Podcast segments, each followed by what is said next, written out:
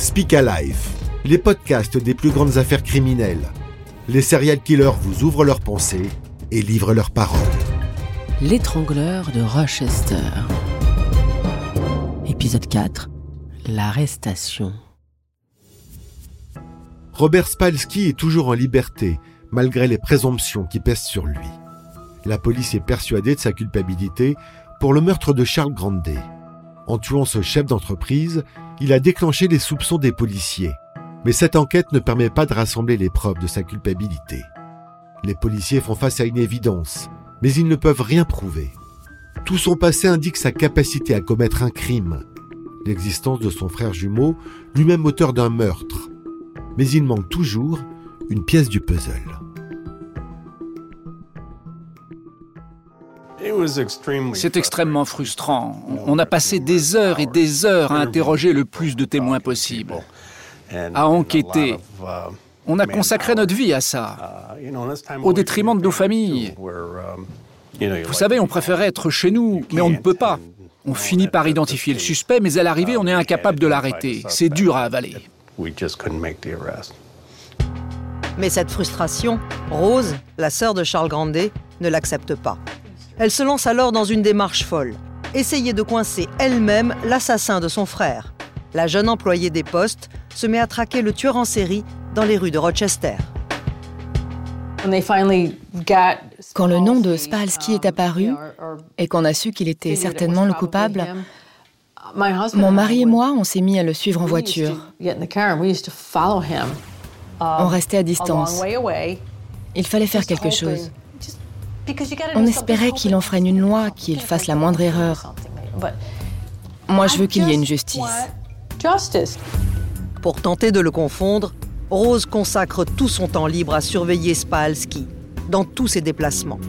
À chaque fois qu'on entendait parler d'un meurtre, je me disais, peut-être que c'est lui qui est mort. Ou peut-être que c'est lui qui a tué. C'était une obsession de tous les jours.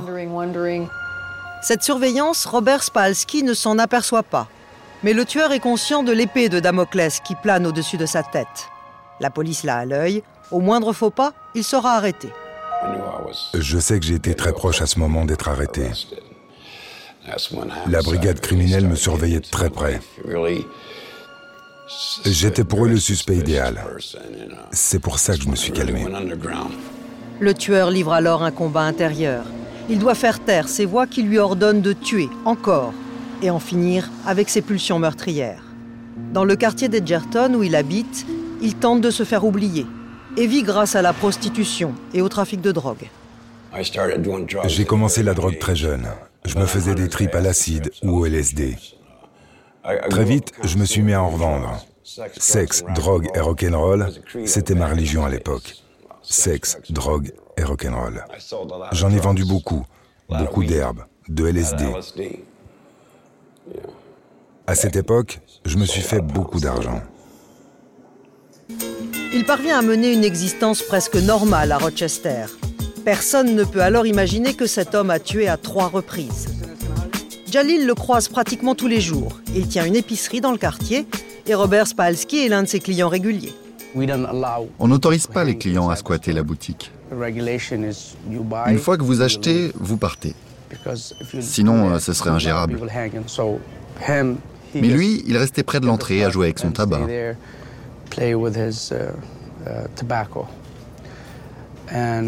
Et euh, à chaque fois qu'on lui demandait de s'en aller, il restait là, à vous regarder, droit dans les yeux. Il ne bronchait pas. La façon dont il se comportait, la façon dont il regardait les gens, vous vous rendiez compte qu'il était vraiment différent. Robert Spalski inquiète ceux qui croisent son chemin. Et sa vraie nature, le tueur sait qu'il ne pourra la cacher indéfiniment. Ses envies de commettre un nouveau meurtre se font de plus en plus pressantes. À partir de 91, je n'ai plus tué. J'ai été proche de le faire. J'ai failli tuer quatre ou cinq personnes. J'ai continué à entendre des voix. Mais je n'ai plus tué personne jusqu'en 2005. 14 ans après son dernier crime, Robert Spalski va frapper de nouveau. Pour faire taire son double intérieur qui lui ordonne de supprimer une nouvelle vie, il ne trouve qu'une solution, tuer une dernière fois et se faire arrêter. Glenn Wither n'oubliera jamais cette journée de novembre 2005.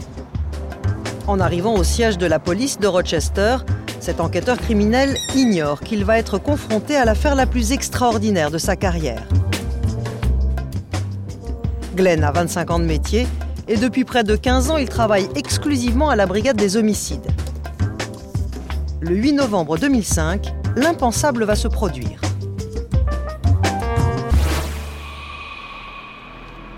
Ce jour-là, une silhouette s'approche du bâtiment de la police. Ce que Robert Spalski est sur le point d'avouer va avoir l'effet d'une bombe. Il était environ 10 heures du matin quand je suis arrivé à la police.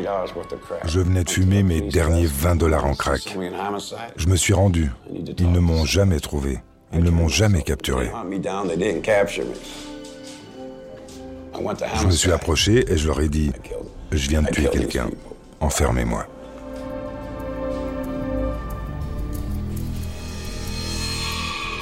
Un meurtrier qui se rend, à la grande surprise de l'officier Baez en charge de l'accueil ce matin-là. Il se tenait juste là. Je me suis approchée, j'ai demandé quel est le problème. Il m'a dit j'ai tué quelqu'un. Ah, ok. Au début, j'ai cru que c'était une blague. Personne ne vient ici pour nous dire j'ai tué quelqu'un. Je lui ai demandé s'il était sérieux. Il l'était. Et Glenn est arrivé à ce moment-là. Je venais d'arriver et j'ai vu Spalski. Je le connaissais de vue, il avait déjà été mêlé à plusieurs enquêtes il y a quelques années. Je me suis approché d'eux et l'officier Baez parlait avec lui. Elle m'a dit ce qu'il lui avait dit. J'ai demandé à Spalski s'il voulait bien me suivre pour en parler, et il était d'accord.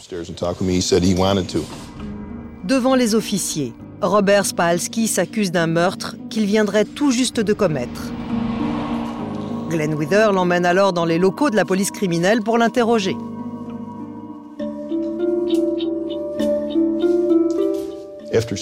On a commencé à parler avec lui ici, mais il est devenu très vite nerveux et angoissé. Il nous a dit qu'il était claustrophobe. Il se levait, il se balançait, il agissait de manière un peu étrange. On lui a demandé s'il voulait qu'on aille dans une salle plus grande où il serait libre de se lever et de faire quelques pas. Il nous a dit que ce serait mieux pour lui.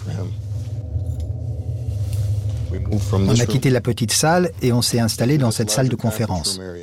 Monsieur Spalski s'est assis ici. L'enquêteur Benjamin, mon partenaire ce jour-là, s'est assis ici. Et je me suis assis là. L'interrogatoire va durer plus de 10 heures. À partir de là, cet interrogatoire, je m'en souviens plus vraiment. Je n'allais pas bien, mais ils s'en foutaient. J'étais vidé mentalement. J'étais leur marionnette, ils faisaient ce qu'ils voulaient de moi. Je sais qu'ils me posaient des questions que je répondais. J'étais venu de mon plein gré, mais ils ont profité de mon état. L'officier Glenn Wither doit d'abord élucider le meurtre dont Robert Spalski s'accuse. Il s'agirait d'une femme nommée Viviane Irizarry, a priori une amie du meurtrier. Par moments, il semblait fatigué et prenait sa tête entre ses mains. Il avait l'air perturbé par la mort de Madame Irizarry, qui semblait être une de ses amies.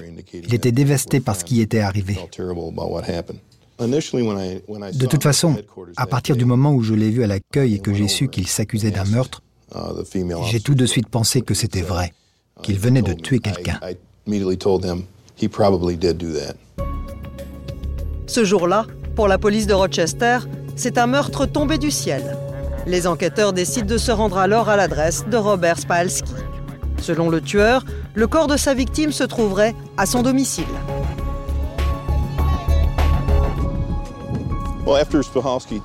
Après avoir parlé avec Spalski, j'ai informé mes chefs et les membres de ma brigade.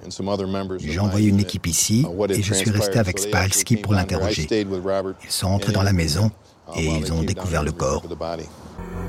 C'est au sous-sol de cette résidence que les enquêteurs vont découvrir le cadavre. Robert Spalski leur avait dit la vérité. Le corps de Madame Irizarry a été retrouvé dans le sous-sol derrière ses fenêtres. Elle était nue, elle était retrouvée allongée sur son dos. Il y avait des traces d'étranglement et une grosse contusion à la tête conformément à ce que Spalski avait révélé. Viviane Irizarry avait 43 ans. C'était la voisine et l'amie de Robert Spalski. La police tient maintenant son assassin. Mais combien de meurtres cet homme impulsif a-t-il commis?